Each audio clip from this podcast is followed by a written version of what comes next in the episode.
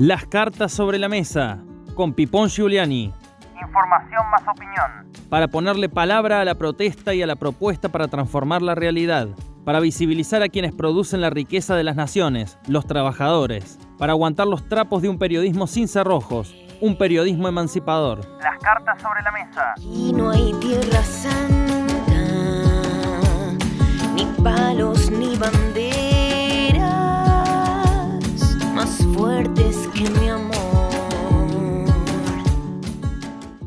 Parecemos ser extranjeros en nuestra propia tierra.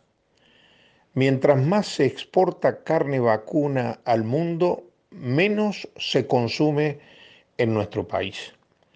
Ha caído verticalmente el consumo de los cortes de carne vacuna en la Argentina, es decir, en el país de las vacas y de las mieses, cada vez comemos menos carne y consumimos menos leche porque el valor agregado se exporta al mundo mientras acá se agranda la brecha entre ricos y pobres, entre los que más tienen y menos tienen, entre los pobres de toda pobreza que va creciendo de manera exponencial, casi junto a la segunda ola del COVID-19.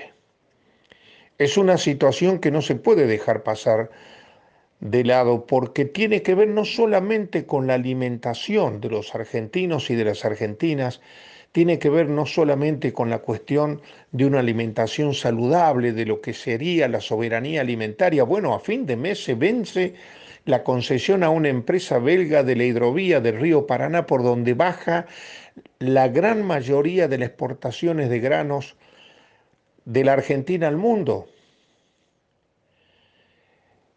14 de 18 puertos en nuestro país están en manos privadas. Menem lo hizo. Y hay que revertir esta situación si se quiere tener un mínimo estándar de soberanía nacional.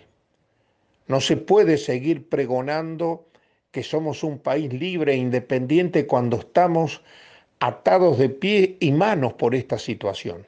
Nuestras riquezas fluyen por el río marrón al que le canta Baglietto y se llevan millones de dólares, se fugan hacia el exterior, mientras acá hay un 42% de pobres, casi 20 millones de compatriotas, hay un 10,5% de indigentes, casi 5 millones de, de compañeros y compañeras, de chicos y chicos que no comen y hay un 30% de la población que tiene problemas de empleo.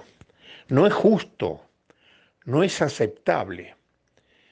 Menos aún cuando en el marco de esta situación que amenaza con ser catastrófica por el avance de la peste y por el avance de la crisis económica y social que repercute en lo político, uno tiene que observar la visita del jefe del Comando Sur de los Estados Unidos, que es la unidad armada de la potencia del norte que navega por las aguas de su patio interno en el marco de su conflicto interimperialista con la República Popular China.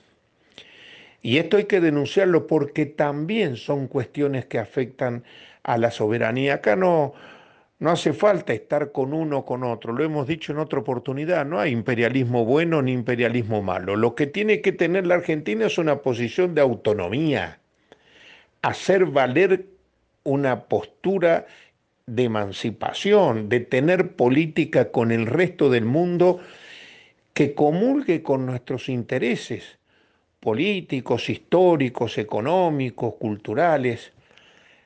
De lo contrario, seguimos alimentando la cuestión de la dependencia, la triste cuestión de la dependencia atada al pago de la deuda externa. Allí está el ministro Guzmán negociando con el Fondo Monetario Internacional. Y allí está el ministro Guzmán aprobando un presupuesto que sea favorable a los ojos del FMI en tanto y en cuanto ajusta el gasto público. Y en el lenguaje liberal, neoliberal, gasto público significa ahorrar plata que está destinada a los pobres, a socorrer a los que han quedado a la vera del camino. En este contexto francamente preocupante, la espiral de conflictividad social va a ir en aumento. Las últimas y masivas manifestaciones que ha habido en distintos puntos del país y por distintas cuestiones, pero sobre todo presididas por el tema del hambre, son un indicador al que las autoridades deberían prestarle atención. Será hasta la próxima, nos vemos aquí en FM al Toque. Chao.